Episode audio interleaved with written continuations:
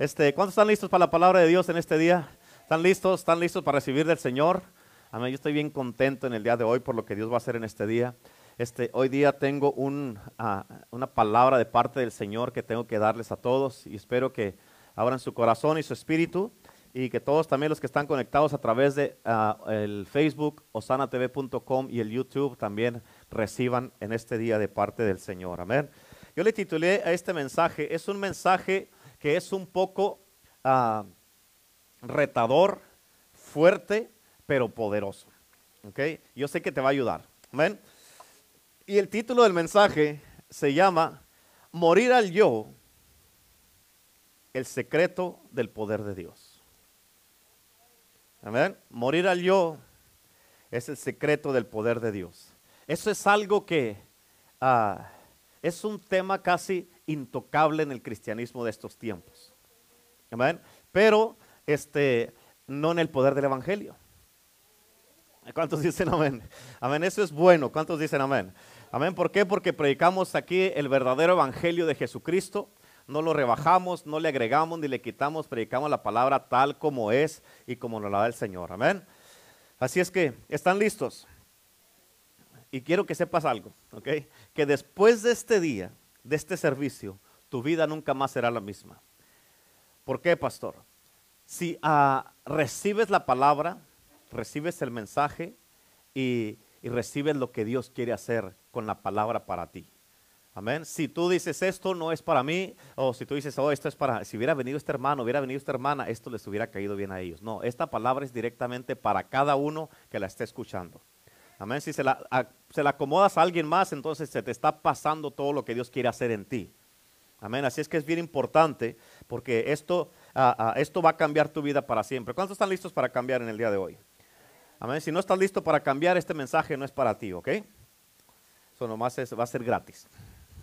si no quieren cambiar, ¿ok? Escúchame porque tengo una tarea de parte de Dios en este día y necesito tu atención por la próxima eternidad. Amén. Porque te voy a enseñar algo bien poderoso, algo muy sagrado y te voy a enseñar cómo tomar posesión del poder de Dios en este día. Porque esto es esto es muy importante, muy valioso y muy sagrado. Amén. Y quiero que pongan mucha atención. Ah, vaya conmigo al libro de Filipenses capítulo 2, por favor, si trae su Biblia. Si alguien no tiene una Biblia o les gustaría tener una Biblia, este, nomás levante su mano y le podemos regalar una Biblia. Tenemos Biblia aquí, este, por ahí. Eh, este, a ver, ¿puedes traer una, por favor, de ahí? Ah, ustedes, ah, dos, dos. Eh, eh, ¿Quieres en inglés, Luis, o en español? español, usted español. Ok, nomás una. ¿Usted necesita Biblia también o no? O con una para los dos. Ese es amor, gloria a Dios. Amén. Ok, uh, Filipenses capítulo 2, ¿ya están ahí? ¿Sí? Ok. Quiero que, mira, algo que quiero que hagas de aquí para adelante cuando leas la palabra de Dios es esto, ¿ok? No nomás la leas por leerla. Fíjate lo que estás leyendo. Porque cada palabra en la Biblia es importante. Cada palabra que está escrita, aún las comas, los puntos y las entre comillas y todo es importante en la palabra de Dios y tiene un significado. ¿Yes? Ok, so, Filipenses capítulo 2, versículo 5 hasta el 9, pero me, te vas a leer conmigo, ¿ok? Fíjate cómo empieza a decir aquí, dice, tengan la misma manera de pensar que tuvo Jesucristo. ¿Escucharon eso? pausa, mírenme acá. Okay, versículo 5 al 9. Ok. Ok, ¿estamos ahí no? Sí, ok.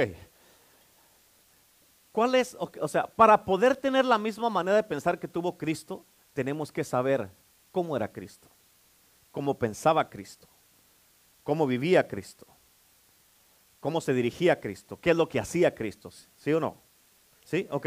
Ahora, en el versículo 6 dice, el cual siendo en forma de Dios, ¿cómo era? No estimó ser igual a Dios como a cosa que aferrarse. Ok, otra pausa. O sea, él siendo igual a Dios, dice la reina Valera. Y aquí en esta versión dice, siendo en forma de Dios. No, dice aquí, no estimó ser igual a Dios como cosa que aferrarse. En otras palabras, él no se aferró, amén, de este, que yo soy Dios, cuando vino aquí a la tierra, Él no se aferró, yo soy Dios y aquí van a hacer lo que yo diga si no me los quiebro a todos. Así no vino Cristo. Amén. Ahora dice en el versículo 7, sino que se despojó a sí mismo. Otra versión dice de sí mismo.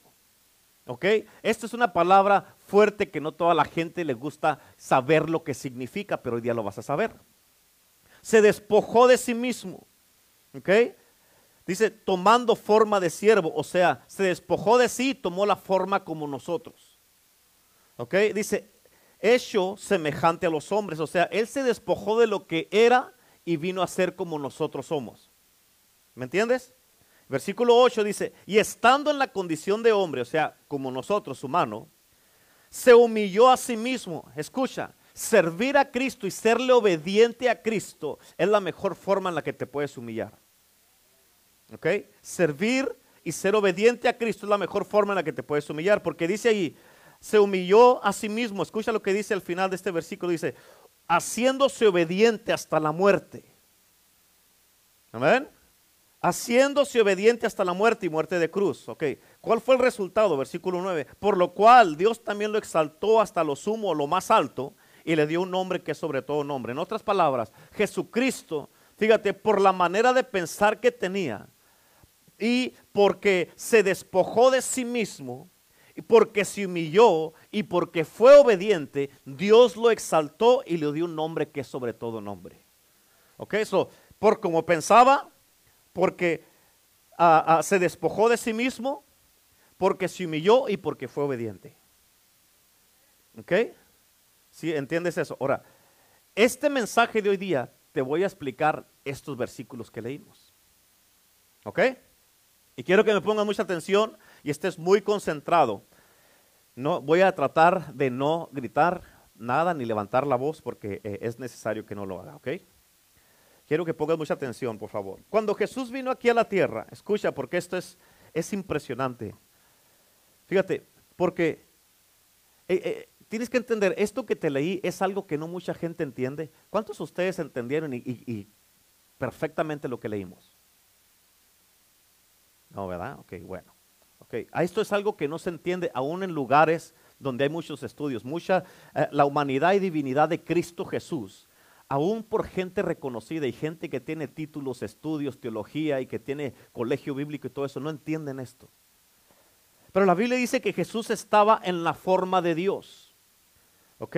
Y quiero que entiendas lo que quiere decir esto en la forma de Dios. La forma de Dios quiere decir clase y estatus. ¿Ok? En otras palabras, el estatus original de Jesús era el de Dios. ¿Entiendes? Si estoy calmado, sí, me están entendiendo de perdida, aunque sí digan que no. ¿Sí me entienden? ¿Entendieron lo que les dije? El estatus original o la forma en la que, donde dice Jesús estaba en la forma de Dios.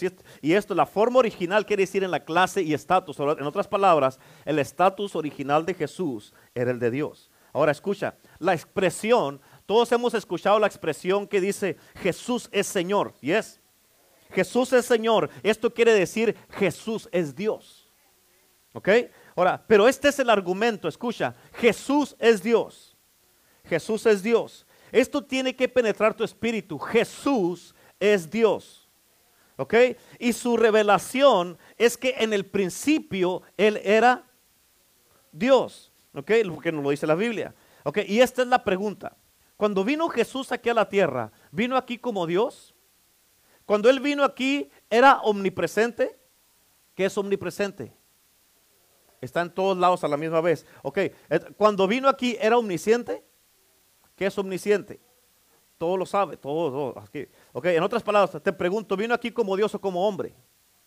Vino como hombre, porque lo que leímos dice que se despojó de sí mismo y vino en forma de siervo, estando en la forma de, de hombre. Amén. Ahora, cuando vino él aquí a la tierra como hombre, vino por la causa de Adán, porque ellos pecaron al principio y vino para arreglar eso que se había descompuesto de un principio.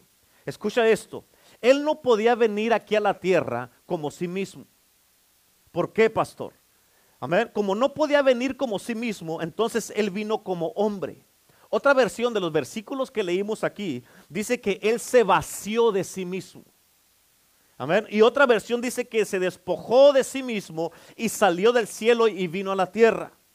Y cuando vino aquí, él vino como hombre. Por eso, escucha, si Jesús se despojó de sí mismo y dejó el cielo, dejó todo lo que él era para venir aquí a la tierra. ¿Crees que eres importante o no? Porque lo hizo eso por quién? Por nosotros, por ti y por mí. Amén. O sea, mi pregunta es entonces, cuando Jesús estuvo aquí en la tierra, sanó a los enfermos como Dios o como hombre. Como hombre o como Dios. Pues como que no sé, pastor, pero pues... ¿Ok? Amén. Cuando echó fuera demonios, echó fuera los demonios como Dios o como hombre. Levantó Jesús los muertos como Dios o como hombre. Como hombre. Amén. Lo leímos aquí, se despojó. Se despojó de sí mismo. Yes. Ok, déjate pregunto esto. Porque si, si se nos dice a nosotros esto en la palabra de Dios, obviamente tenemos que saber esta revelación porque si nos dice que nosotros vamos a hacer esto, tenemos que saber cómo hacerlo para hacerlo. Ahora, bien importante, tienes que entender esto. Hemos estado hablando de milagros en las semanas pasadas, pero esto tienes que entenderlo porque tiene que llegar al punto donde ya no nomás se te habla de milagros, sino que tú tienes que hacer los milagros. ¿Sí? O sea, por eso esto es importante. Por eso morir al yo es el secreto del poder de Dios. Para poder funcionar tú y yo en el poder de Dios tenemos que morir al yo, que es lo que vamos a ver ahora. Así es que tenemos que saber esta revelación y la revelación es esta. Él vino aquí como hombre. ¿Por qué, pastor? Porque si hubiera venido como Dios, tú y yo no hubiéramos podido hacer o no podremos hacer las cosas que él hizo. ¿Por qué? Porque tú y yo no somos Dios. ¿Yes? Sí, ok, por eso Jesucristo no hubiera dicho en Juan 14, 12, las obras que yo hice, ustedes también las harán y aún mayores. Ok, esto quiere decir que lo que Jesús hizo, tú lo puedes hacer también. Y quiere decir que tú tienes, esto significa que tú tienes un carácter sobrenatural, una naturaleza sobrenatural. Tú fuiste hecho para lo sobrenatural. ¿Sí?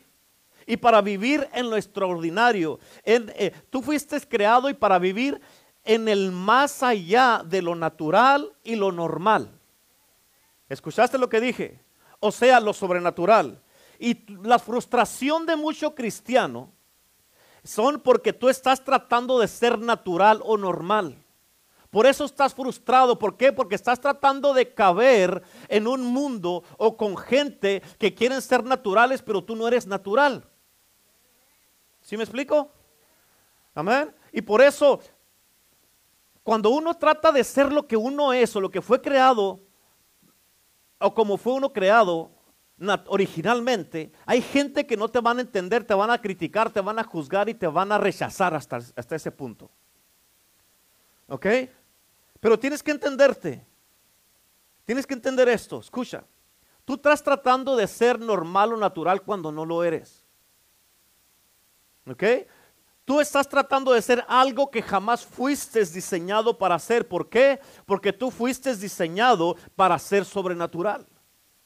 Y tienes que creértela para que puedas empezar a vivir en ese ramo que ya del cual venimos nosotros. Amén. Por eso en Génesis nos dice la palabra de Dios que fuimos nosotros creados a su imagen y semejanza. Y Dios es sobrenatural. Amén. Y tú te preguntas por qué. Porque tú fuiste creado originalmente a la imagen y semejanza de Dios. Por lo tanto, lo sobrenatural es parte de ti. Ya está integrado en quién eres tú. Está en tu ADN. Amén. Y mi pregunta para ti es esta. ¿Dónde estás tú en tu vida o en tu experiencia viviendo una vida sobrenatural? cómo, ¿Cómo te está yendo en tu vida sobrenatural? O ni siquiera has empezado a vivir ahí. ¿Por qué? Porque has tratado de vivir una vida natural. Has tratado de vivir una vida eh, como todo el mundo. Pero por eso nos dice la Biblia que estamos en el mundo, pero no somos del mundo. ¿Por qué? Porque somos de allá de con Dios. Y tenemos que vivir aquí en la tierra como Dios. Y escucha esto. No importa qué tanto hayas sabido o aprendido o que tanto sepas o que tanto conocimiento sepas que tengas tú o que tenga yo, no importa, hay mucho más. Hay muchísimo más en Dios de lo que tú y yo conocemos. Es más, ni siquiera le hemos llegado, haz de cuenta que desde aquí hasta acá es todo el conocimiento y apenas vamos queriendo llegar hasta aquí y ya nos creemos la divina garza. Amén. Ya nos creemos que todo lo sabemos, ya nos creemos que, hombre, ya yo con esto ya con esto conquisto el mundo, no sabes nada.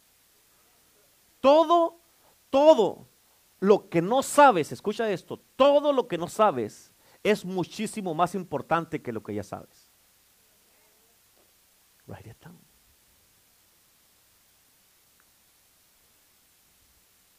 Amén.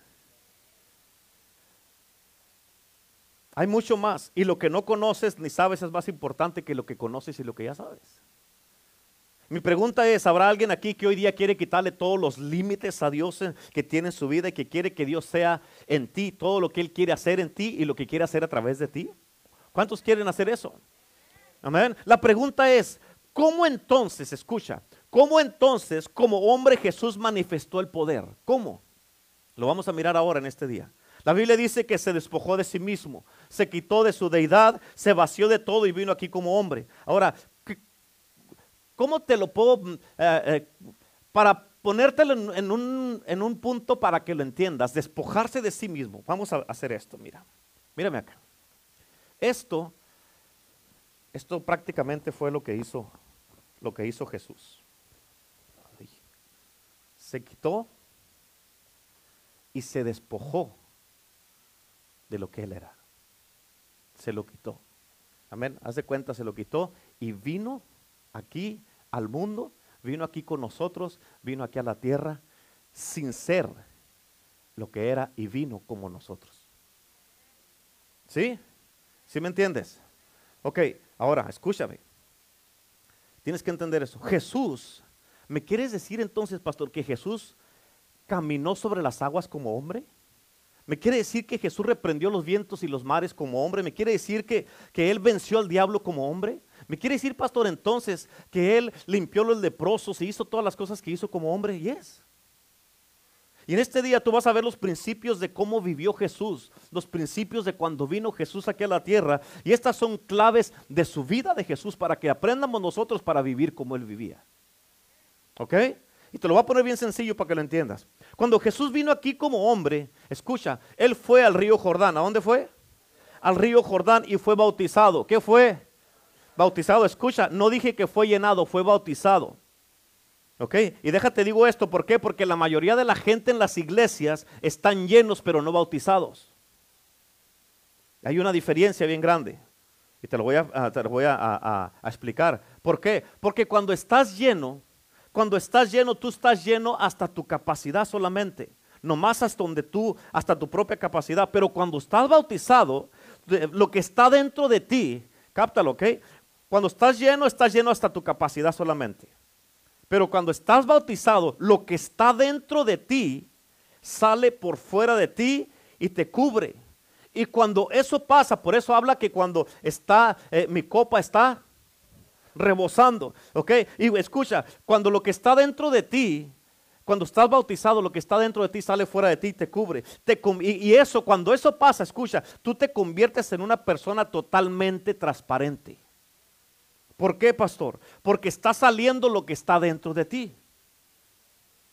¿Ok? Y la gente mira lo que tú eres y lo que está adentro de ti. Por eso eres transparente. ¿Por qué? Porque está saliendo de la abundancia del corazón. Cuando la gente habla, le sale de cómo son o cómo se comportan o cómo hablan lo que está dentro de ellos.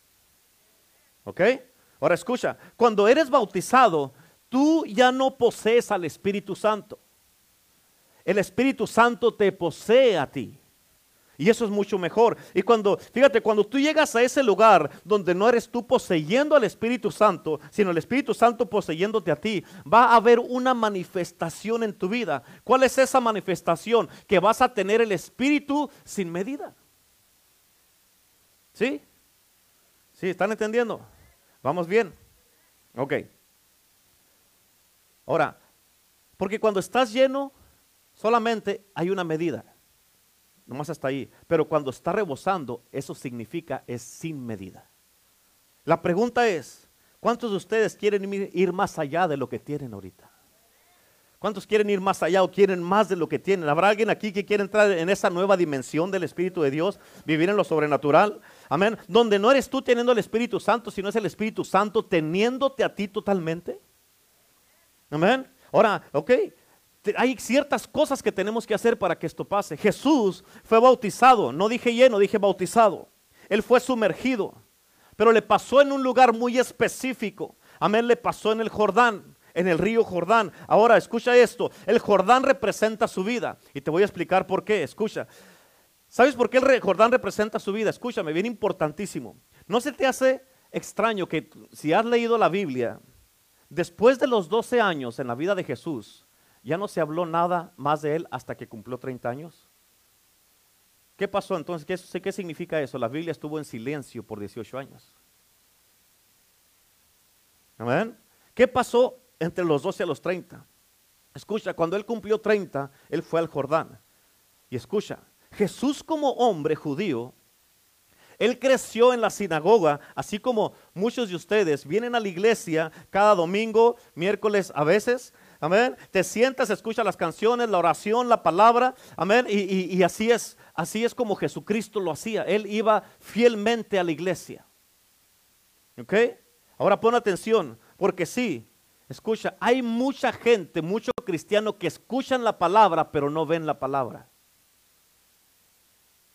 ¿Qué es eso, pastor? Gracias por preguntar. ¿Qué es eso? Escucha, ver la palabra es que tú te conviertes en la acción de la palabra.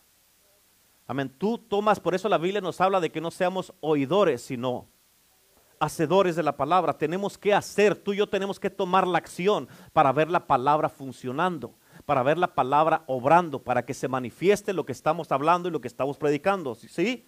Y lo que pasa que si tú no tomas acción y no te envuelves y no, no haces nada en la casa de Dios y no quieres participar, lo que pasa con eso es que te vas a empezar a secar, te vas a morir eh, espiritualmente y te vas a desilusionar y vas a llegar a un lugar en tu vida donde, el, fíjate, lo que estés leyendo en la Biblia no vas a saber si es para ahora, es historia o es para un futuro. ¿Por qué? Porque te está secando por no tomar acción. Jesús fue a la sinagoga como cualquier joven, como todos los jóvenes que están aquí, desde los 12 años que ya no se habló de él hasta los 30, él estuvo toda su juventud en la iglesia, yendo a la casa de Dios. Pero dentro de él, tienes que catar esto porque está bien poderoso, dentro de él, yendo a la, a la iglesia, yendo al templo, dentro de Jesús había una hambre espiritual. ¿Ok? Él quería más de Dios. Fíjate, Jesús quería más de Dios. Hablando proféticamente, él quería más de sí mismo. Porque eres Dios. Él conocía eso. Muchos de ustedes han tenido encuentros con Dios, han tenido situaciones donde Dios viene y te llena, te visita, te cae la presencia de Dios y tu espíritu se enamora de eso.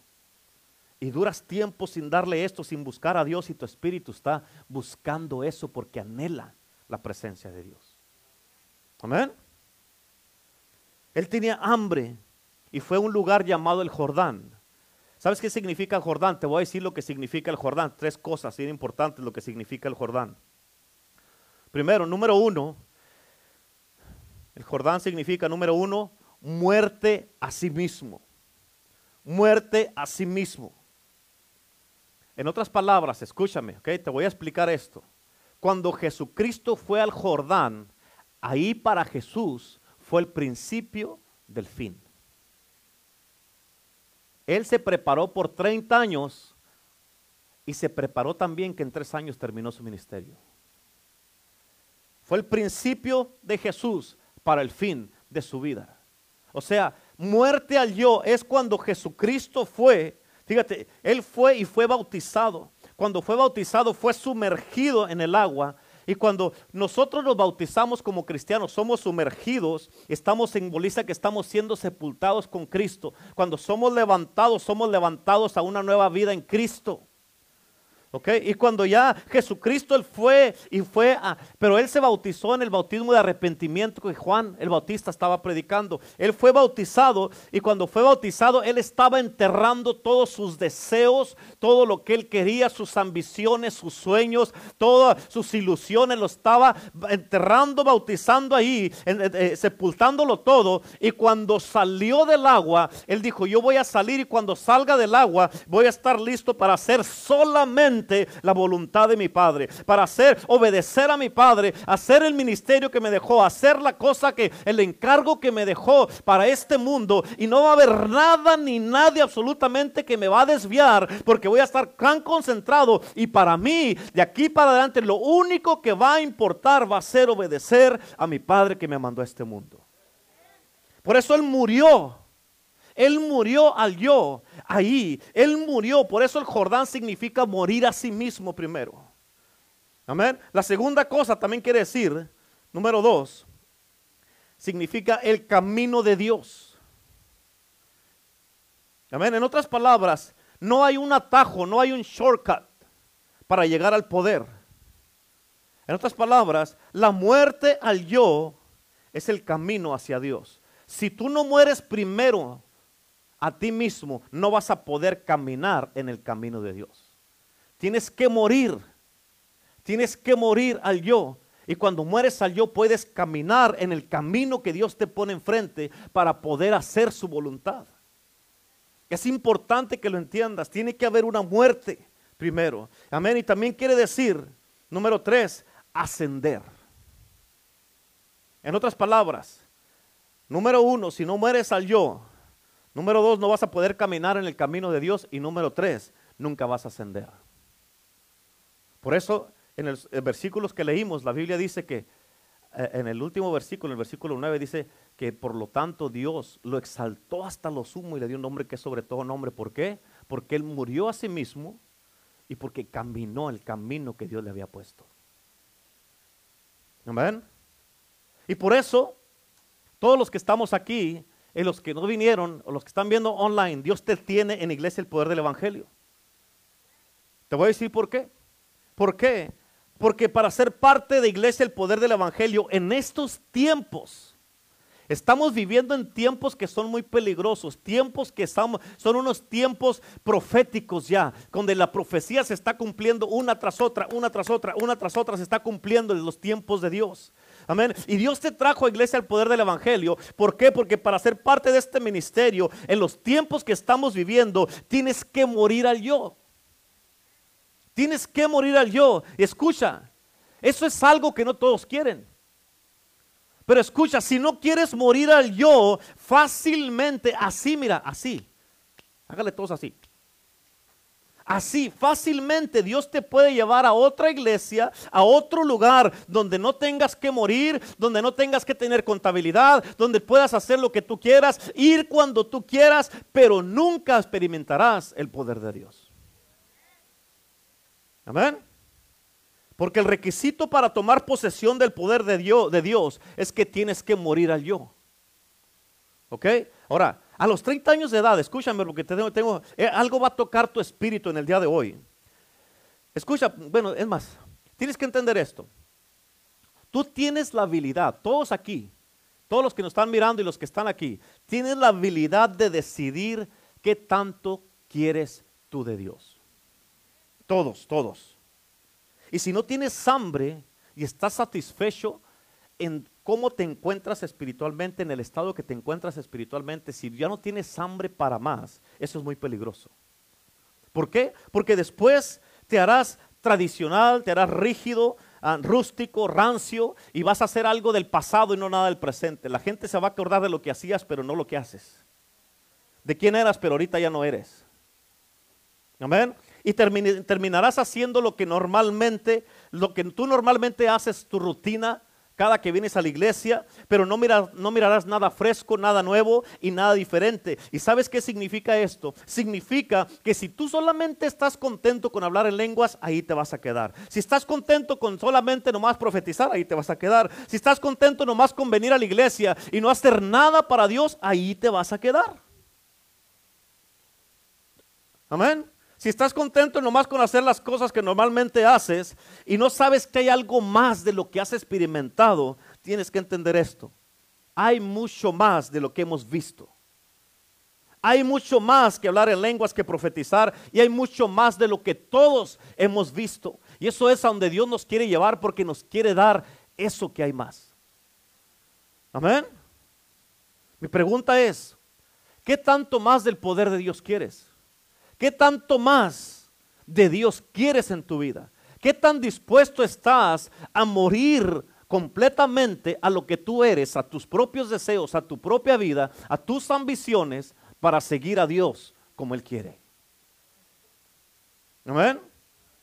Y déjate digo dónde se encuentra mucho cristiano en estos tiempos que estamos viviendo, o la iglesia de Cristo, o muchos de ustedes, porque ustedes son los cristianos. Amén. Porque yo sé que algunos, algunos de ustedes Dios quiere usar tu vida. Dios quiere usar tu vida, de, más de todos. Y yo lo sé. ¿Y sabes cuál es la tentación que vas a pasar? Y cuando te digo la tentación que vas a pasar, te lo digo por experiencia. ¿Ok? Cuando, la tentación que vas a pasar es que, escucha, es pensar que ya estás ahí, que ya llegaste y que lo que tú tienes es todo lo que hay. Y que ya no hay nada más. Amén. Pero no es cierto. Eso no, tienes que entender, porque ¿sabes qué pasa cuando tú piensas que ya lo lograste todo? ¿Sabes qué pasa? Ya no vas a empujar para más de Dios. Ya no vas a orar para más de Dios. Ya no vas a ayunar para que Dios te dé más revelaciones o más respuestas. Ya no vas a adorar más a Dios para tener más intimidad con Él. Ya no vas a soñar para más y ya no vas a buscar más a Dios para seguir creciendo en lo que Dios quiere hacer en tu vida y para que Dios se convierta más real en ti. ¿Por qué? Porque tú ya dijiste, ya llegué, ya estoy ahí. Esto es todo lo que hay. Y el problema con muchos cristianos que hacen eso es de que el problema es es de que como llegan ahí, muchos se cansan de ese mismo estado porque ya no están buscando más cuando hay más. Se cansan y sueltan las riendas al último y se van. Amén. La tentación es que cuando miras un poco de éxito en tu vida o en el ministerio, es de que pensamos que ya lo tenemos todo, pero no. Podemos vivir 80, 90, 100 años y no lo vamos a obtener todo. ¿Qué te quiero decir con esto? Que si tienes una iglesia, porque tal, eh, muchos pastores, eh, he hablado con muchos pastores que nos miran, nos están siguiendo, y yo sé que nos están mirando. Pero muchos pastores, este, lo que pasa es de que, si tienes una iglesia de 50 personas, busca tener 100. Busca 200, 500. ¿Quién dice que te tienes que conformar? Amén. Si eres un buen servidor en la iglesia, amén, sigue creciendo para que te conviertas en un buen líder. Amén. Si tienes cinco iglesias, ve por otras cinco, ve por diez, ve por veinte o cincuenta o cien. Amén. Pero no te conformes. Si tienes seis hijos, vete por otros seis. Amén. Usted búsquele otros seis a ver qué pasa. ¿Cuántos dicen amén? El punto es que hay más de Dios. hay más de Dios y no te puedes conformar con lo que tienes o lo que has visto. ¿Cuántos dicen amén? Escúchame, tienes que entender esto. Cuando Jesús estaba en el Jordán, te lo repito, el Jordán simboliza donde él se encontraba como hombre, porque quiere decir muerte a sí mismo o muerte al yo. Y escucha, el poder de Dios, el poder de Dios requiere algo. ¿Sabes qué requiere? Una muerte voluntaria. ¿Escuchaste? Nadie te tiene que forzar si quieres el poder de Dios. Si tú quieres el poder de Dios, tú lo vas a buscar voluntariamente. ¿Qué tengo que hacer para tener el poder de Dios? Tienes que morir voluntariamente. Y te puedo decir un secreto, ¿cuántos lo quieren? ¿Ok? Cuando la muerte no es voluntaria, pon atención a esto, cuando la muerte no es voluntaria vas a tener problemas. Cuando no mueres voluntariamente al yo, a tus deseos, a tus ambiciones, a lo que tú quieres, amén. Cuando tú no quieres morir a, a tu, enojo, a tu ofensa, a tu carácter, a tu lo que yo quiero y pues yo no voy a hacerlo hasta que esto pase. Cuando no tú no mueres a eso, vas a tener problemas en tu persona, en tu matrimonio, con tus hijos, con tus padres, en el trabajo, en la empresa donde trabajes, en la iglesia y en el ministerio. Vas a tener problemas en todos lados. ¿Amén? ¿Y qué quiere decir esto? Que en el Jordán su muerte, la muerte de Jesús fue voluntaria. ¿Por qué? Pues ¿Sabes por qué? Porque Jesús quería esa muerte. Amén. Él quería morir, escúchalo y nunca se te olvide esto. Él quería morir por lo que iba a agarrar. ¿Qué era lo que iba a agarrar? Una novia gloriosa, sin mancha y sin arruga, tú y yo. Amén. Por eso, escucha, ponte a pensar cómo estás tú ahorita, tu condición en la que estás ahorita, los problemas que tienes, las luchas que estás pasando, todo lo que estás pasando. E, escucha, si no quieres morir a eso, vas a vivir el resto de tu vida batallando con eso. Mira todo lo que los resultados que tuvo Jesús. Todo el poder que cargaba, cómo ayudó a tantísima gente, cómo sanó enfermos y nomás sin eh, ¿Sabías que Jesús no oró por nadie? No, pastor, no sabía. Bueno, pues ya sabes. A eso viene a la iglesia a aprender. Él no oró por nadie. Cuando estaban los enfermos, que iban con los enfermos, amén, él le decía, eh, a ti te digo, levanta tu lecho y vete a tu casa. No oro por él. Al, al, que estaba paralítico le dijo, le dijo, levántate. Al, que, al, leproso le dijo, ¿qué le dijo al leproso? Se limpió. ¿Oró por él? No. Y todos por los que Jesús sanó, ninguno era cristiano, eran pecadores, pero el milagro los hizo creer en Cristo y se convirtieron a Cristo. Por eso, si no quieres morir a lo que tienes, Jesús quiso la muerte voluntaria. ¿Por qué? Por lo que iba a agarrar. Si tú no quieres morir a lo que estás, a lo que a tus deseos, a lo que estás viviendo, a lo que estás pasando, mira cuántos problemas tienes ahorita y no quieres morir, no quieres de que, no, pues que él cambie, o pues que ella cambie, o porque él cambie, no, pues que ellos cambien, no, pues que ellos. Si no quieres morir a eso y decir, Señor, hágase tu voluntad y no la mía. Si no quieres morir a eso, mira todo lo que te vas a perder y vas a seguir en la misma posición. Y el que va a perder al último vas a ser tú. Porque Jesús murió porque Él quería, Él quería lo que iba a recibir si moría acá. Amén. Tú puedes recibir una mejor relación con Dios, más poder, puedes recibir eh, eh, la, victoria en todos los que hagas, eh, unidad en tu casa, tu matrimonio, en tus hijos, puedes recibir todo esto si estás dispuesto a morir.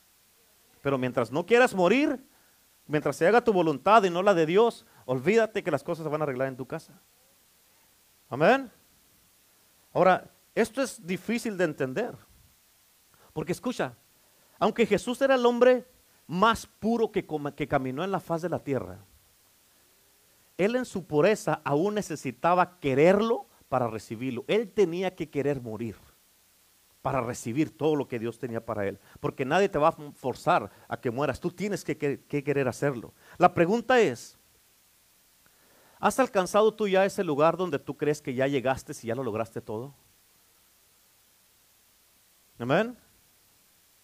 ¿Por qué? Porque escucha, ¿cuáles son las señales de, esa, ah, de ese punto? O, digamos, más bien, ¿cuáles son las señales de alguien que, que, cree que ya lo, ya lo alcanzó todo? Es cuando ya uno no le puede enseñar algo. Es cuando ya uno les quiere enseñar y dice, pues ¿qué me va a enseñar usted a mí? Es cuando ya este, ah, lo que uno enseña ya no es, ya, ya, ya, ya, se perdió ese asombro por la palabra de Dios. Es cuando ya, ah, ya este pastor ya no me, ya no me cuadra muy acá, voy a buscar otro que me predique mejor. Amén. Y cuando haces eso, tú ya te estancaste y para salir de allí, solamente un milagro te va a sacar de ahí. Por eso necesitamos nosotros mismos, Señor, nunca me permitas que se me quite el asombro, porque yo quiero mantenerme en esa inocencia. Quiero mantenerme en ese como ese niño que recibe todo lo que tú le estás dando y recibe y se lo cree todo. De la palabra de Dios, obviamente. Amén. Otra vez el Jordán requiere una muerte voluntaria porque ese significa vaciarte de ti mismo. En otras palabras, Jesús se vació de sí mismo, se despojó de sí mismo. Amén. Y mira esto, el vaciarte de ti mismo y en el vaciarte de ti mismo, escucha, de esto no se te puede pasar, ¿ok? Apunta eso, en el vaciarme de mí mismo, así personalizado, en el vaciarme de mí mismo, significa yo convirtiéndome en Él y Él convirtiéndose en mí. En el vaciarme de mí mismo significa yo convirtiéndome en Él y Él convirtiéndose en mí. ¿Por qué? Porque en Primera de Corintios 6, 17 la Biblia dice, el que se une al Señor, un espíritu es con Él. Amén. En otras palabras, somos un espíritu. Tú y Dios son un espíritu, somos un espíritu. Amén. Es como la, la gente que están casados, hombres y mujeres, las parejas que están aquí o los que están mirándonos. A ver, cuando se unen, dice la Biblia que cuando se unirán a su esposa y serán una qué? Una sola carne. Ahora, cuando tú tienes con Cristo, se te tiene que notar. Hay parejas que se les nota, amén, pues que obviamente viven toda una vida juntos y se les nota, hablan de lo mismo, se ríen a veces igual o, tienen los mismos chistes o, o, a veces hacen cosas que se parecen uno al otro, ¿sí o no? Se les nota, se les nota. Ahora, si te unes con Dios y no se te mira nada, es que no eres uno con Dios. ¿Sí o no? No eres uno con Dios. Se te tiene que notar.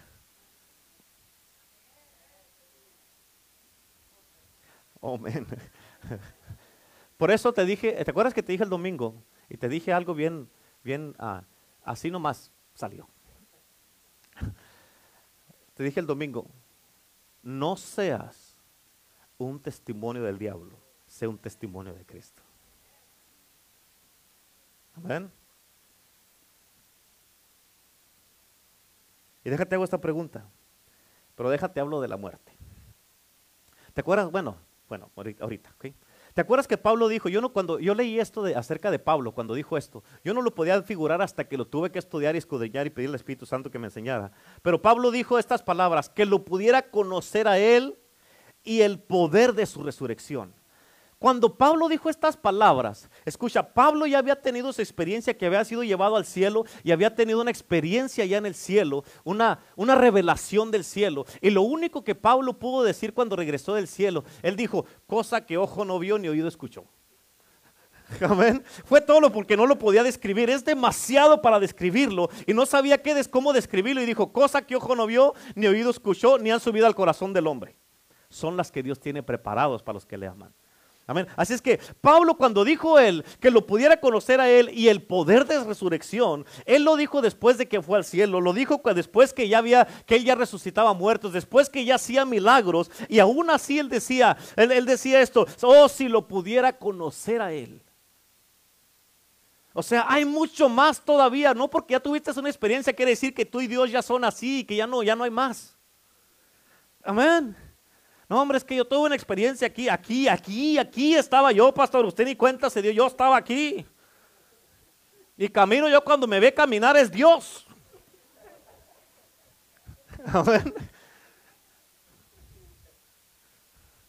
Y así hay muchos que piensan, no, hombre, no, no hombre, no, no, ya. Quieren que uno se postre a ellos. ¿Sí o no?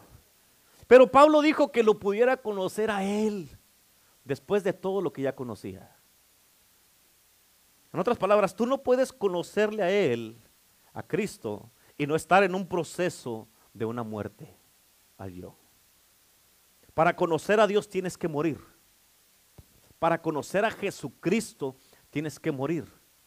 ¿Escuchaste? ¿Por qué? Porque Jesucristo cuando fue a la cruz, allí en Getsemaní dijo, no se haga mi voluntad sino la fe. Él pasó por un proceso de la muerte. Y para llegar donde está Jesús, tú tienes que morir también. ¿Sí? Escucha, para entrar en un lugar nuevo, tienes que morir. Porque si no mueres tú, terminarás muriéndote espiritualmente. ¿Qué quiere decir morir, pastor? Bueno, significa negarte a ti mismo. Significa rendir tu voluntad. Significa ceder tus derechos significa que puedas decir hágase tu voluntad y no la mía. Significa que vas a estar bajo autoridad. Significa que te vas a humillar y vas a vivir sometido a Dios y a la autoridad que te dio. Amén. En otras palabras, escucha, mientras no mueras a ti mismo, tienes que entender esto, ¿eh? Mientras no mueras a ti mismo, no, nunca podrás hacer su voluntad y fuera de la voluntad de Dios el diablo tiene acceso a tu vida. ¿Sí? ¿Están, ¿Están entendiendo? ¿Estamos bien? ¿Se están gozando? ¿Sí? This is good, huh? ¿Cómo se apropió Jesús del poder? Escucha esto. ¿Por qué? Porque se despojó de sí mismo. Escucha, Jesús, siendo Dios, se despojó, se despojó de sí mismo. Jesús siendo Dios se despojó de sí mismo. Y tú y yo nos queremos despojar de, de una bronquilla que tenemos ahí en la casa. No nos queremos despojar de que, ay, es que no, no, no, no, no quiero dejar ir, no lo quiero dejar ir. Amén. Es que mi hijo, es que mi hija, es que, ay, es que mi marido, no hay otro como él. Mire mi bombonazo, pastor, ¿cómo lo voy a dejar? Amén. Mi rorro. Amén. ¿Cómo, pastor? Es que usted no sabe, pastor. Jesús lo dejó todo, todo. ¿Tú crees que, tú crees que, que esas bronquillas que traes valga la pena para lo que Dios te quiere dar? ¿Verdad que no? Por eso, si no quieres dejar ir al yo, jamás te podrás apropiar del poder de Dios. Ahora te voy a decir algo bien importante porque te quiero ayudar. No hay tal cosa, no hay tal cosa, escucha, como que te vacíes de ti mismo una vez para siempre. No hay tal cosa. El vaciarte de ti mismo es algo continuo, es algo a diario. A diario que tienes que vaciarte de ti mismo, negarte a ti mismo y morir a ti mismo. Amén. ¿Y sabes qué quiere decir esto? Que cuando tú dejas de vaciarte de ti mismo, Dios deja de, de, impartirse en ti. ¿Por qué? Porque ya no te va a dar más y ya no se va a impartir en ti. ¿Por qué? Porque ya no quieres morir. Te va a decir, mientras ya no mueras, ya no vas a recibir más. Por eso Pablo dijo, cada día muero en 1 Corintios 15, 31. Cada día muero. Ahora, ¿no se te hace extraño que Jesús fue el hombre más poderoso que caminó en la tierra? Pero escucha esto, cada día, cada vez, que escucha lo que dije, cada día, Jesús siendo el hombre más poderoso que caminó en la tierra, cada día, ¿sabes qué es lo que hacía él cada día? Se iba a orar. Jesús oraba, pastor, más que tú y que yo juntos. Amén. Él oraba al que lo podías tomar, a librar de la muerte. Él oraba, dice la palabra de Dios, y tenía vigilias en la noche. Hasta altas horas de la noche, dice la palabra de Dios, que él oraba. En otras palabras, escucha, ni siquiera puedes tú tener una buena vida de oración si no mueres a ti mismo. ¿Cómo está eso, pastor? Porque para hacer una, para, porque para orar, para tener una buena vida de oración, tienes que hacer una pausa. Tienes que hacer una pausa y parar lo que tú normalmente haces y quieres hacer y negarte a ti mismo. Y hay gente que dice, pastor, es que voy a perder una hora aquí. No, según tú, tú piensas que vas a perder algo, pero no sabes lo que vas a ganar. Y como mucha gente no saben lo que ganan, por eso este, no quieren perderlo, pero están perdiendo mucho más al no estar en la palabra y no estar orando. Es negarte a ti mismo, es soltar lo que tú quieres, es hacer una pausa en tu vida ocupada para poder dedicarle tiempo a la palabra y a Dios y a, orar y estar en comunión y intimidad con Dios. Tienes que hacer eso, tienes que regresar a la palabra. Es por eso que mucha gente no viene a, la oración a la iglesia. ¿Por qué? Porque no han muerto al yo. Un día mueren y luego te niegas a ti mismo y al otro día ya decides no morir, ya quieres resucitar al, al segundo día. no, hombre. Amén. Es por eso que tienen tanta inconsistencia en sus vidas, por eso no oran. Por eso Pablo dijo, ya no vivo yo, mas Cristo vive en mí. Ahora, ¿por qué estarías tú orando? Bueno, no tú, Jesús. ¿Por qué estaría Jesús orando si él ya había recibido y era el hombre más poderoso? ¿Por qué? ¿Sabes por qué? Porque el vaciarte de ti mismo, el morir a ti mismo, no es solamente el domingo o el miércoles, o luego una vez al mes o una vez al año. Es todos los días. Si Jesús como hombre que estaba sin pecado, él tuvo que morir cada día para cargar la unción que él cargaba y que sí la podía cargar, ¿sabes por qué? Porque estaba dispuesto a negarse a sí mismo, a morir a sí mismo todos los días y hacer la voluntad de su Padre, decir, no se haga lo que yo quiero, Señor, que se haga tu voluntad. Ahora, ¿sabes cuál es el problema con nosotros como iglesia? Es que tú mueres ahora y mañana ya andas enojado otra vez. Amén. En otras palabras, hoy te niegas a ti mismo y mañana niegas a Jesús. Amén. Un día mueres, el siguiente día ya quieres resucitar. Ya, ya estoy bueno de estar muerto. Tengo que resucitar porque tengo cosas que arreglar. Y no, así no funciona. Amén. ¿Te das cuenta ahora entonces por qué no has podido cargar la unción que cargaba Jesús? Amén. Porque la diferencia era que él estuvo dispuesto a morir a diario, negarse a sí mismo y tú no lo quieres hacer. Por eso él dijo, Señor, hágase tu voluntad y no la mía. Amén. Porque escucha, por eso él dijo, lo que yo hice, él nos dijo a nosotros, las cosas que yo hice, ustedes también las pueden hacer y aún mayores. Amén. Pero no lo has podido hacer porque no quieres morir. No es que no esté disponible, es que no quieres morir. Y escucha esto, la muerte al yo quiere decir estar bajo autoridad, apúntalo. La muerte al yo significa estar bajo autoridad. Por eso Jesús murió. Cuando Él fue bautizado, Él murió y cuando salió de allí dijo, yo de aquí para adelante soy un hombre bajo autoridad y voy a servir a mi Padre el resto de mi vida. La muerte al yo quiere decir qué? Estar bajo autoridad. ¿Sabes que ese es el problema más grande en las iglesias, en los ministerios, en los matrimonios, en las casas y en los gobiernos? ¿Por qué? Porque nadie va a decir, a mí no usted no me va a decir lo que yo tengo que hacer. Amén. La gente no quiere obedecer las leyes allá afuera, en las calles. Amén. No quieren obedecer, los hijos no quieren obedecer a los padres en la casa. Amén. El esposo y la esposa no se someten uno al otro. Amén. En la iglesia, yo va, pastor, si me mira aquí, dele gracias a Dios, si no, no me busque. Amén. Excuse me. Y no me hable porque no va a contestar.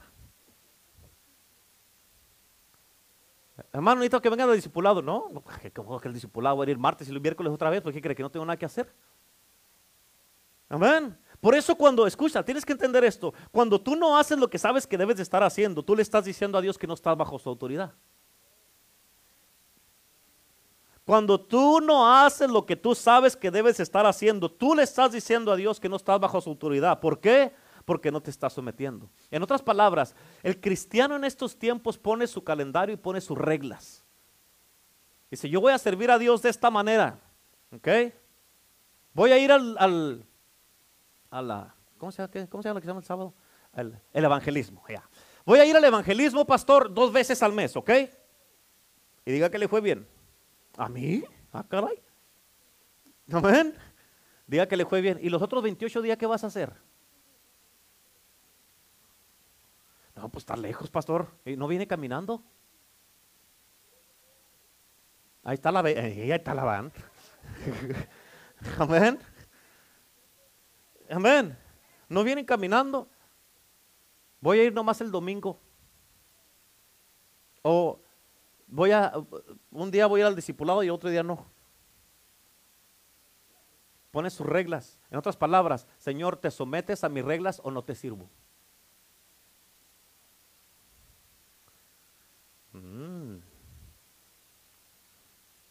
Y cuando no me mire aquí es que traigo el poder y ando allá sanando gente afuera.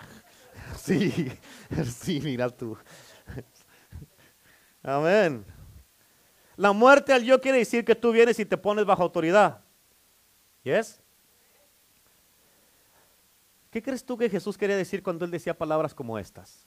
Yo solo hago, escucha lo que decía, yo solo hago lo que miro a mi Padre hacer y digo lo que él dice. Yo no puedo hacer nada por mí mismo. ¿Sabes qué quiere decir esto? Que él estaba bajo autoridad. Jesús y Él nos enseñó esto, por eso el, nuestro texto de Filipenses capítulo 2, esto es lo que quiere decir lo que Dios nos está enseñando en este día. Amén.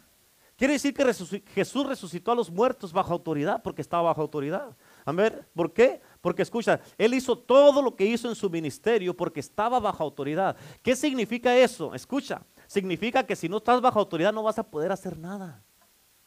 Jesús lo hizo porque estaba bajo autoridad. En otras palabras, si no estás bajo autoridad no vas a poder hacer nada de esto. Pero escucha, ¿sabes en verdad por qué? ¿Sabes en verdad por qué Jesucristo resucitó a los muertos? ¿Quieres saber por qué? Lo hizo todo esto, ¿por qué? Porque él estaba muerto a sí mismo. ¿Y qué significa muerto a sí mismo? Estar bajo autoridad. En otras eh, palabras, él podía levantar muertos porque ya era un hombre muerto. ¿Muerto a qué? A sí mismo, haciendo la voluntad de su Padre. En otras palabras, la muerte no tenía poder sobre él. ¿Por qué? Porque él ya estaba muerto. Imagínate que ya la muerte no tenga poder sobre ti porque tú ya eres una persona muerta.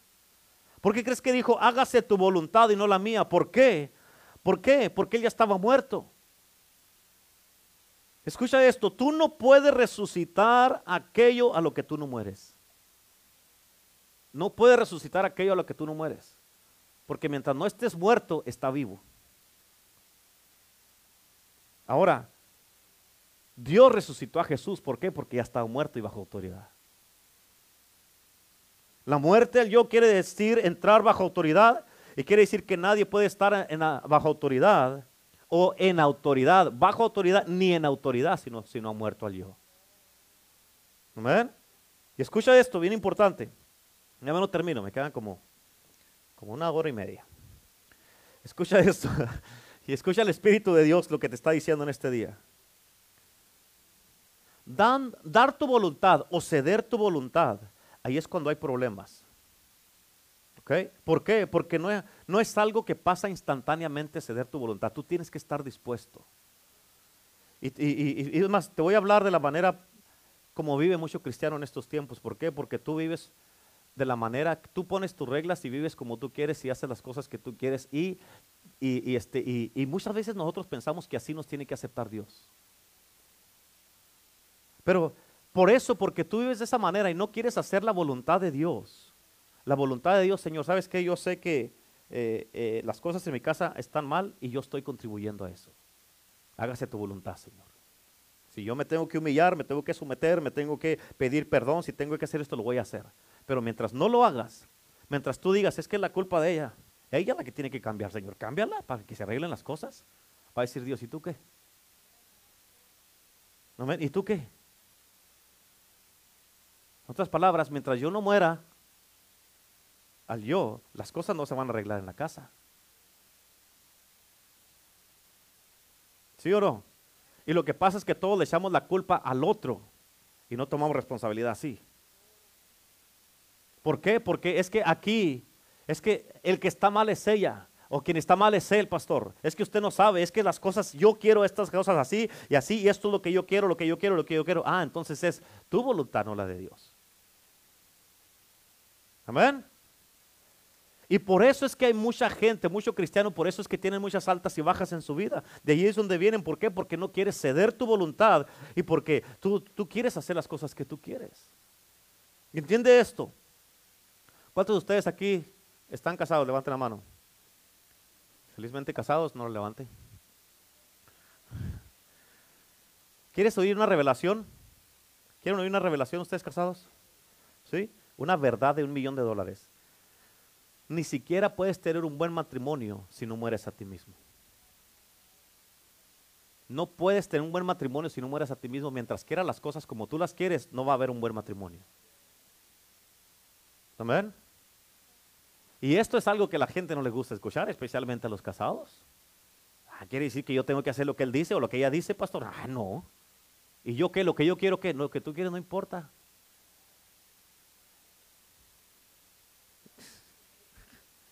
Ah, entonces, le sigo como estoy. Usted es el que estaba fallando, no yo. Amén. ¿Sabes por qué? ¿Sabes por qué te digo esto? Porque vas a mirar casados, escuchen casados y también los que se vayan a casar en un futuro, aún los jóvenes. ¿Sabes por qué te digo esto? Porque escucha, vas a mirar muchas cosas en tu esposa y de todos modos la vas a tener que amar de todas maneras, todavía vas a tener que seguir siendo el esposo, pero para poder amarla, te vas a tener que morir. De todas maneras, mujer, vas a mirar muchas cosas en tu esposo, amén, y de todas maneras vas a tener que amarlo. Vas a tener que seguir siendo la esposa, pero para, para, ah, para amarlo tienes que morir a ti mismo. Como hombres y mujeres casados, para someternos unos a los otros como pareja, tenemos que morir. Por eso, escucha, tú no puedes estar bajo una autoridad a la cual tú no quieres morir. Y escucha, es por eso que muchos hombres y mujeres que no mueren a sí mismos, al último, lo que pasa es que terminan separándose. Como muchos se han separado. ¿Por qué? Porque es puro egoísmo y es el yo a todo lo que da. ¿Y quieres que vaya un paso más allá? Es lo último que voy a decir de esto porque no, ese es otro tema para otro día, ¿ok? Un paso más allá, escucha. Esto está. Uf, uf, uf, uf, uf. A ver, un paso más allá. Escucha, si no pueden morir el uno al otro en la casa, ¿cómo piensan morir para Cristo en la iglesia?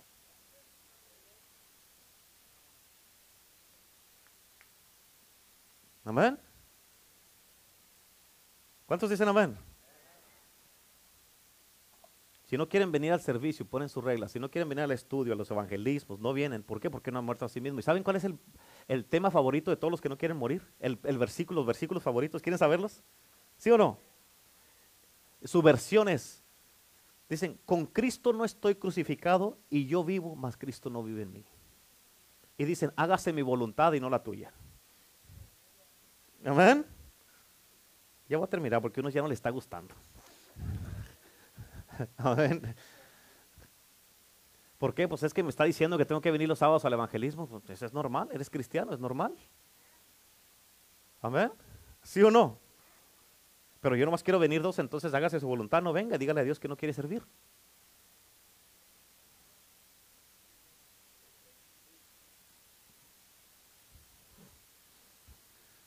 Nomás volteando.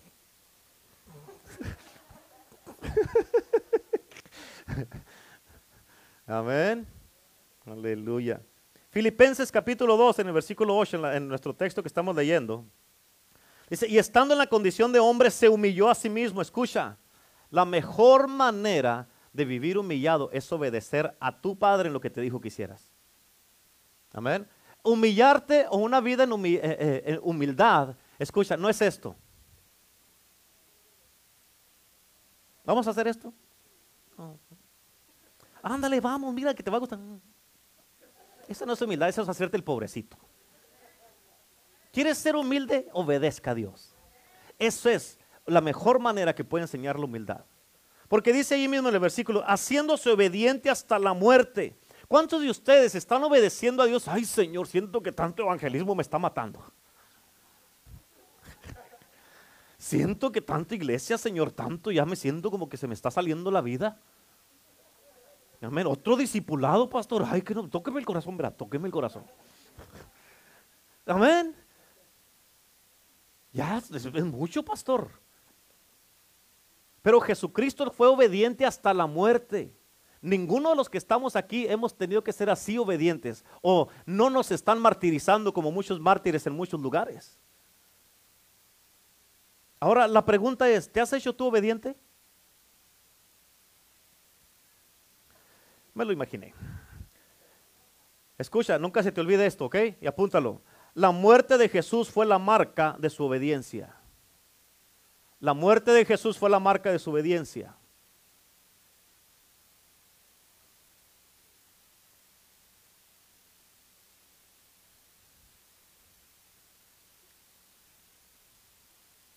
¿Ya lo apuntaron? Ahora, abajito, abajitito, luego, luego, punto y coma, póngale. Y es una pregunta. Ponte allí mismo, ¿cuál es mi marca? la muerte de Jesús fue la marca de su obediencia. ¿Cuál es tu marca? Esto tiene que entrar a tu espíritu. ¿Sabes qué quiere decir esto? ¿Sabes por qué el Padre tuvo que levantar a Jesús? Porque la cruz, la obediencia de Jesús fue la marca de su muerte desobediencia. Y escucha, te voy a decir algo bien poderoso. Ya me lo termino. Que no tengan, fe y esperanza, por favor. escucha, te voy a decir algo bien poderoso. ¿Estás listo para algo poderoso? La razón por que el Padre tuvo que levantar a Jesús fue porque Él murió bajo autoridad. Por eso la autoridad bajo la que Él murió lo pudo resucitar. Y por eso le dio un nombre que es sobre todo nombre, como dice el versículo 9 de Filipenses 2. Amén. ¿Por qué? Por causa de su obediencia. ¿Qué significa esto? Significa que ni siquiera vas a poder tener un buen nombre si no estás bajo autoridad. Ahora, algo fuerte. ¿Sabes cuál es el nombre que tiene toda la gente que no está bajo autoridad? ¿Quieres saberlo? ¿Sí o no? No quiero, muchos dicen no. El nombre que tienen muchos que no están bajo autoridad se llama R, apúntelo para ver si lo sabe. R, E, B, E, L, D, I, A. Rebelde o rebeldía o póngale con apellido sin apellido. rebelde. ¿Cierto o no es cierto?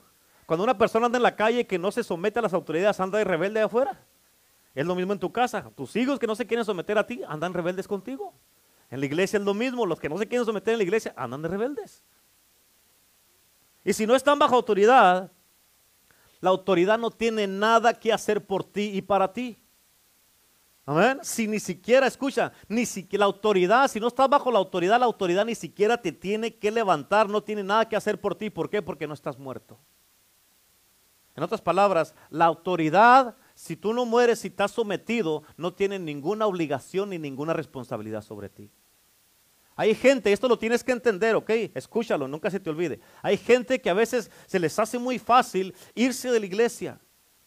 Pero cuando estás aquí en la iglesia, estás bajo la cobertura de Dios y bajo la cobertura de tus pastores y nosotros estamos orando por ti. Pero cuando tú te vas, tú te sales de la cobertura. Cuando tú te sales de la cobertura, yo no tengo responsabilidad sobre ti ya. Amén. Es que piénsala dos veces. Jesús antes de la cruz. Jesús, esto está tremendo. Dices, good stuff. Escucha. Jesús antes de la cruz, escucha. Jesús tenía el espíritu sin medida. ¿Sí? ¿Sí o no? Bueno, pero déjate digo lo que no tenía. déjate digo, él tenía todo el poder. Él tenía el espíritu sin medida. ¿Y es? ¿Sí? Ok. Pero lo que él no tenía era toda la autoridad. Ahorita te lo voy a explicar. Preguntas por qué, yo sé que se están preguntando, yo ya las conozco. ¿Por qué? Porque hasta antes de su muerte en la cruz, escucha, hasta antes de su muerte en la cruz, él tuvo la oportunidad de revelarse en el huerto de Getsemaní. Él tuvo la oportunidad, ahí él tuvo la oportunidad de escoger y decir, no muero. Él tuvo la oportunidad porque por eso él dijo, Señor, si es posible que no pase esta copa, yo no la quiero tomar. Él tuvo la oportunidad de decir, no voy a ir a la cruz, pero él decidió ir a la cruz. Él murió, había muerto todos los días de su ministerio hasta el día que llegó a Getsemaní. ¿Amén? En y de hecho, Getsemaní fue la muerte más grande que él tuvo que enfrentar. No fue la cruz. Porque de hecho, por causa de Getsemaní, él pudo enfrentar la cruz. ¿Por qué? Porque él murió a sí mismo en Getsemaní. ¿Ok? Y él se negó a sí mismo y por eso él pudo enfrentar la cruz. Y escucha esto. Por eso todo lo que tú enfrentes en la vida, la condición para que tú puedas enfrentarlo y tener la victoria y salir victorioso es que tú tienes que morir a ti mismo, al yo. Y escucha esto, esto quiere decir que Jesús estaba muerto antes que le pusieran, cuando le pusieron los clavos a Jesús, Jesús ya estaba muerto al yo. Jesús ya estaba muerto, muerto a sí mismo. ¿Y sabes qué quiere decir esto? Que tú no puedes matar a un hombre que ya está muerto. Amén. No puedes matar a una persona que ya está muerta. Por eso toda la gente que tiene problemas con ofensas, con ah, eh, eh, insultos, que se ofenden, que, eh, uno les llama la atención y que se ofenden y todas estas cosas. Toda la gente que tiene problemas con esos es porque no están muertos, porque todavía sienten. ¿Qué pasa cuando vas a un funeral y está una persona que está muerta? Le puedes hacer así. ¿Y qué te va a hacer el muerto? O la persona que está muerta. Te va a decir, eh. no, ¿verdad que no? ¿Verdad que no va a hacer eso? ¿Por qué? Porque no siente. Ahora, una persona que no quiere morir a sí mismo, cualquier ofensa los tumba. Cualquier ofensa los saca. Cualquier problema, amén, se llamaban. Porque ya no los vuelves a ver. Amén. ¿Sí o no? Jesús tenía poder. Jesús tenía el poder, pero hasta la resurrección hasta su resurrección, él no tuvo toda la autoridad. Por eso, en Mateo 28, el versículo 18 dice la Biblia, toda autoridad me es dada en el cielo y en la tierra. Esto fue ya cuando había resucitado. Amén. Toda la autoridad se le dio. Y por eso te vuelvo a repetir esto, que la muerte a ti mismo quiere decir que tú estás bajo autoridad. Te voy a decir esto, algo, algo un poquito más fuerte, luego ya te doy un, break. ¿Estamos listos? ¿Está bueno esto, verdad que sí? ¿Es good? ¿Es good? Y esto te lo voy a decir porque va a bendecirte como cristiano, va a bendecir al liderazgo que estén aquí o que estén mirándonos o a pastores que nos estén mirando. ¿Sabías que es posible tener poder sin autoridad? ¿Sí o no? No, pero pues dígamelo para bueno, ahí lo va. ¿Sabías que es posible tener poder sin autoridad? Te lo voy a explicar. ¿Sabes por qué? Fíjate, ¿sabes lo que es el poder sin autoridad? El poder sin autoridad se le llama carne, porque estás actuando en la carne. ¿Ok? No se te olvide. El poder sin autoridad se le llama carne. ¿Por qué? Porque estás actuando en la carne. Y ahí es donde están en las obras de la carne que son manifiestas, como dice en el libro de Gálatas. Amén, las obras de la carne son manifiestas. Y una de las obras de la carne que son manifiestas cuando estás actuando en poder sin autoridad es brujería. Amén. Ahora te voy a explicar esto. Escucha. Hay mucho cristiano en todo el mundo que están bajo brujería porque están porque no están bajo la autoridad. ¿Sí? ¿Ok? No están bajo la autoridad, pero aún así están ejercitando poder. Escucha, el que tengas poder para hacer algo no significa que estás autorizado para hacerlo. Eso es lo que significa que puedes tener poder sin autoridad. Y esto es en todas las áreas de tu vida. En tu matrimonio, con tus hijos, amén, con, ah, en tu trabajo, en la empresa donde estás, en la iglesia, en el ministerio donde Dios te puso. Esto, eso es lo que es. Amén. Por eso, para morir al yo, tienes que vivir bajo autoridad, sometido. Puedes entender por qué ahora Jesús decía, muchos dirán en aquel, en entonces me dirán, no profeticé en tu nombre, Señor, no echamos fuera demonio en tu nombre, no hicimos esto en tu nombre, salvamos un montón de gente, hicimos milagros en tu nombre. ¿Y qué dijo Jesús? No te conozco. ¿Por qué? ¿Por qué no los conocía?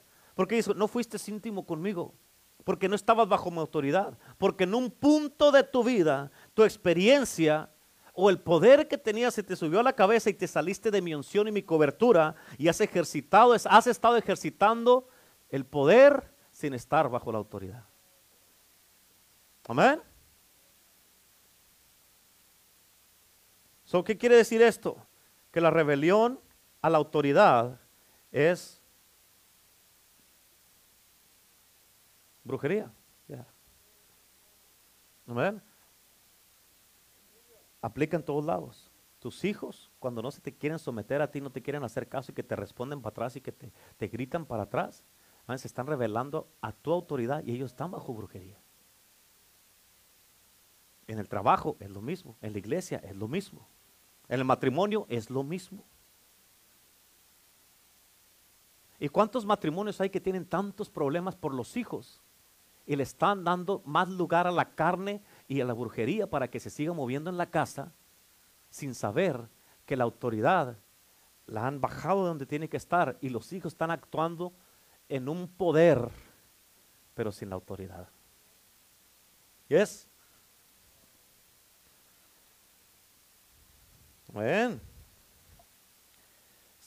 Y por eso, ¿sabes por qué Dios tuvo que resucitar a Jesús?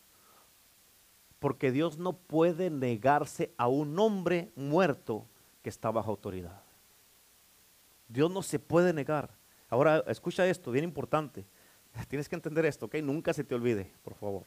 Satanás nunca va a poder resistir a un hombre muerto, pero tú sí puedes resistir al diablo. Amén. ¿Escuchaste? Satanás nunca va a poder resistir a un hombre muerto, pero tú sí puedes resistir al diablo. Escucha, ¿por qué? Porque él no quiso morir. Él quiso hacer su voluntad y míralo cómo está ahorita. Era un ángel. ¿Qué, causó que un ángel se convirtiera en diablo? Amén. Ahora es lo mismo contigo en tu matrimonio, en tu casa, con tus hijos, en el trabajo, aquí en la iglesia, en el ministerio. Amén. Tú no puedes, tú no puedes, hermano, resistir al diablo en tu matrimonio mientras no estés sometido o sometida. Amén. Por eso la Biblia dice, escucha, en Santiago 4.7, la Biblia dice, escucha, tienes que entender el orden. ¿Te acuerdas que te dije al principio? No nomás leas por leer, léelo todo bien. La Biblia dice en Santiago 4.7, dice, someteos a Dios, resistir al diablo, huirá de vosotros.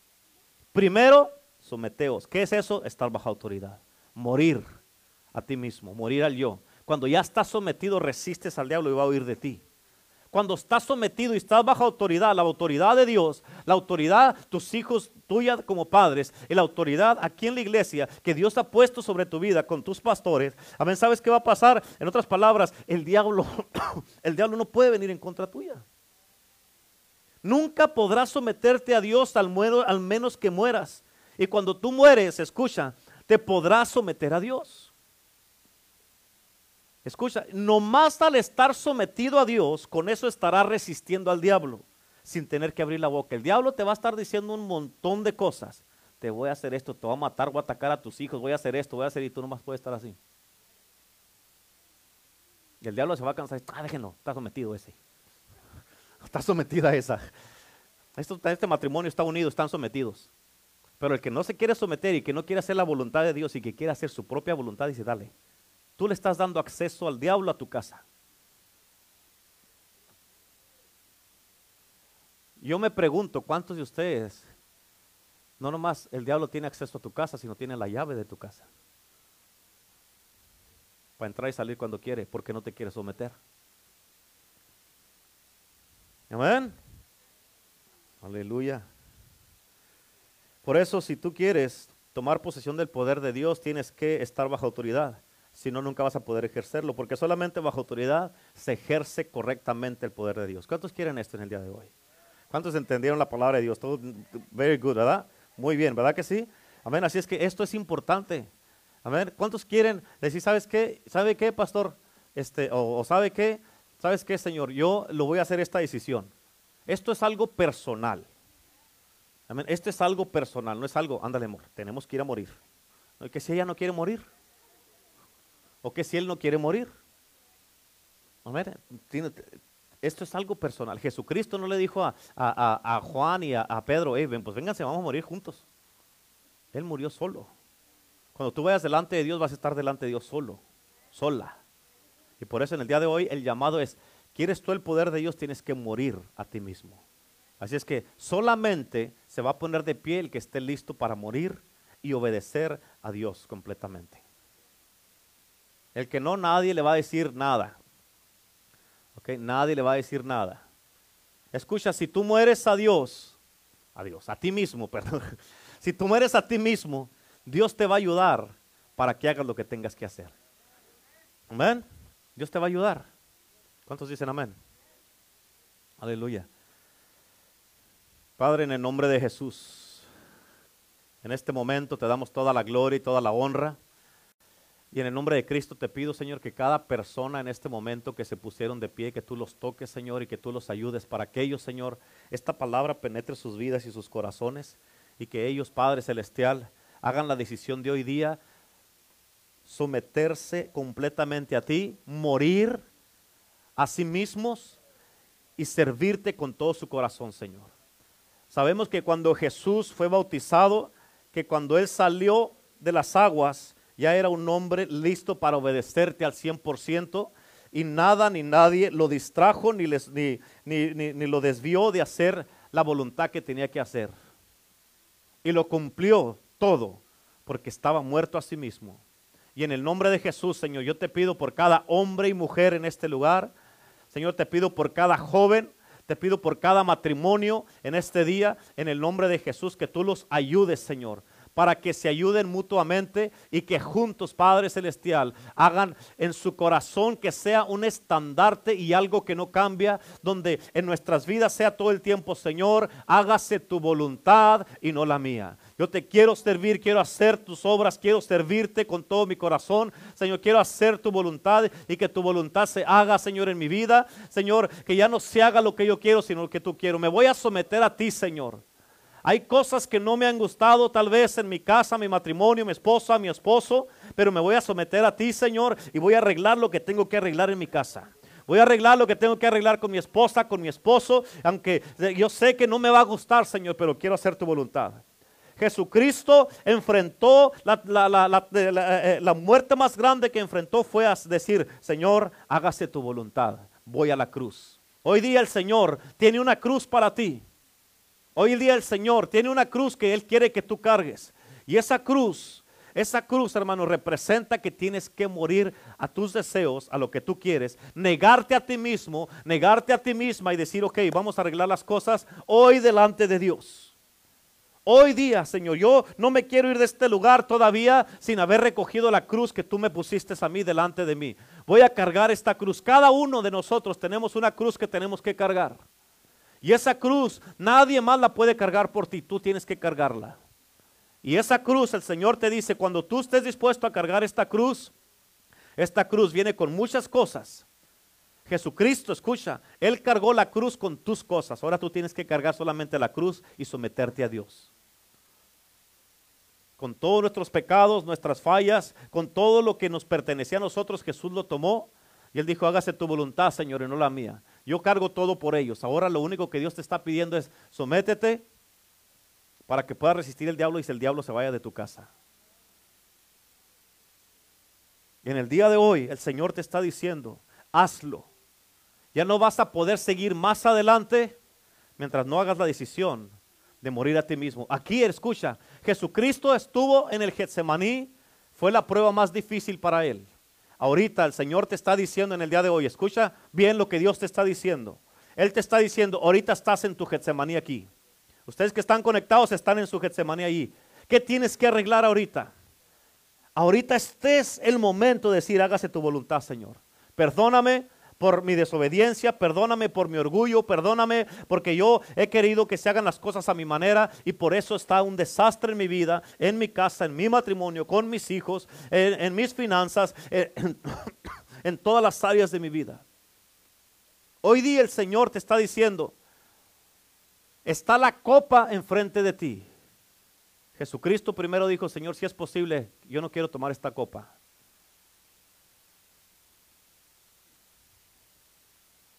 Y la pregunta para ti es en el día de hoy, ¿la vas a tomar o no la vas a tomar?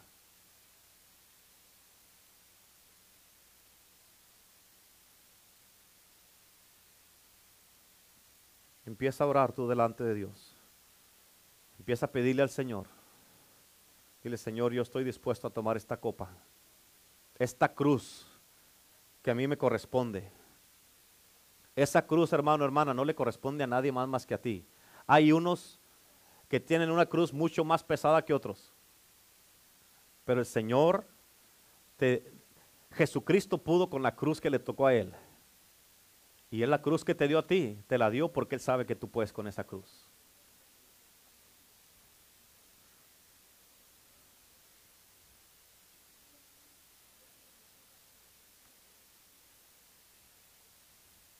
La Biblia dice, mirad cuán bello y delicioso es habitar los hermanos juntos en unidad. Y dice, porque ahí envía Jehová bendición y vida eterna. ¿Quieres la bendición de Dios en tu vida? ¿Quieres la bendición de Dios en tu casa?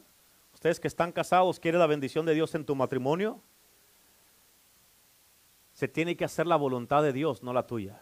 Las cosas a como Dios la mayoría de las veces, el 99.9999%, las cosas, para hacer las cosas a la manera de Dios va contrariamente a la, como las queremos nosotros.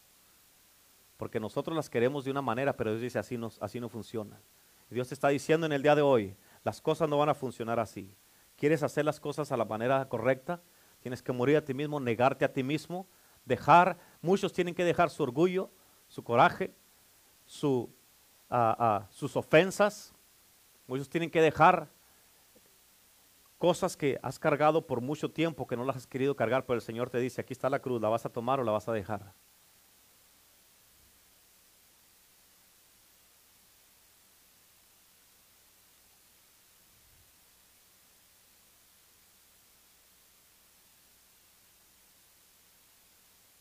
Hay decisiones que tienes que hacer, pero ya.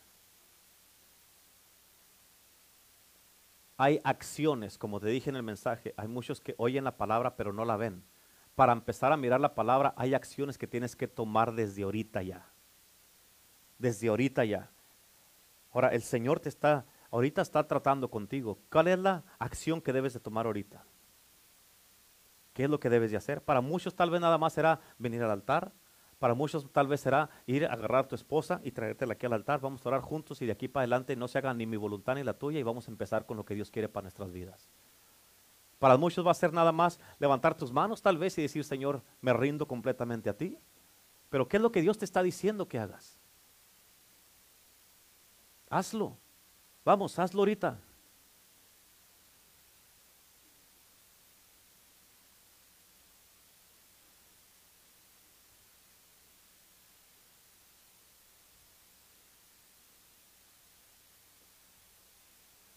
Jesucristo, Él quiso morir a todo por lo que Él iba a recibir. Y hoy día el Señor te está poniendo todo, que mires todo lo que tienes ahorita y la condición en la que estás ahorita. Y a eso tienes que morir para recibir todo lo que Él tiene para ti. Y la Biblia dice que los planes de Dios para ti son de bien y no de mal. Así es que, ¿quiénes o cuántos van a ser los primeros que empiecen a tomar acción ahorita? ¿Quién va a ser?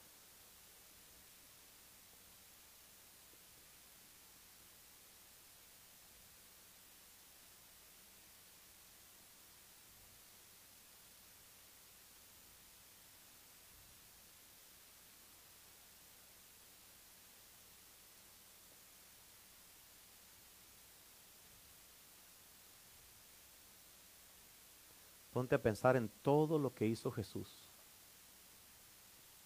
Todos los milagros, todas las liberaciones, que caminó en el agua, caminó, eh, eh, eh, hizo, atravesó paredes, multiplicó peces y panes, limpió leprosos, resucitó muertos. Todo eso era mucho mejor que lo que él tenía antes de morir. Y lo que Dios tiene para ti también es mucho mejor que lo que tú ahorita tienes. Si tú lo aceptas, si tú le dices, ¿sabes qué, Señor? Sí, sí, Señor. Si aceptas su voluntad, esto es todo lo que Dios tiene para ti.